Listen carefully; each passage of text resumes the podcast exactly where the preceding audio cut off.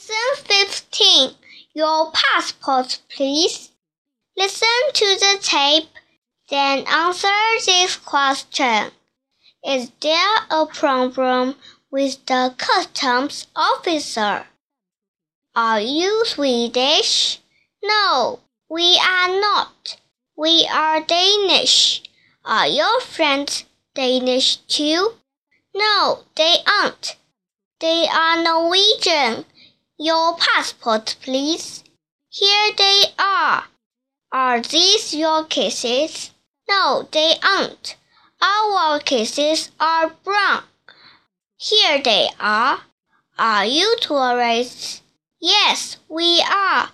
Are your friends tourists too? Yes, they are. That's fine.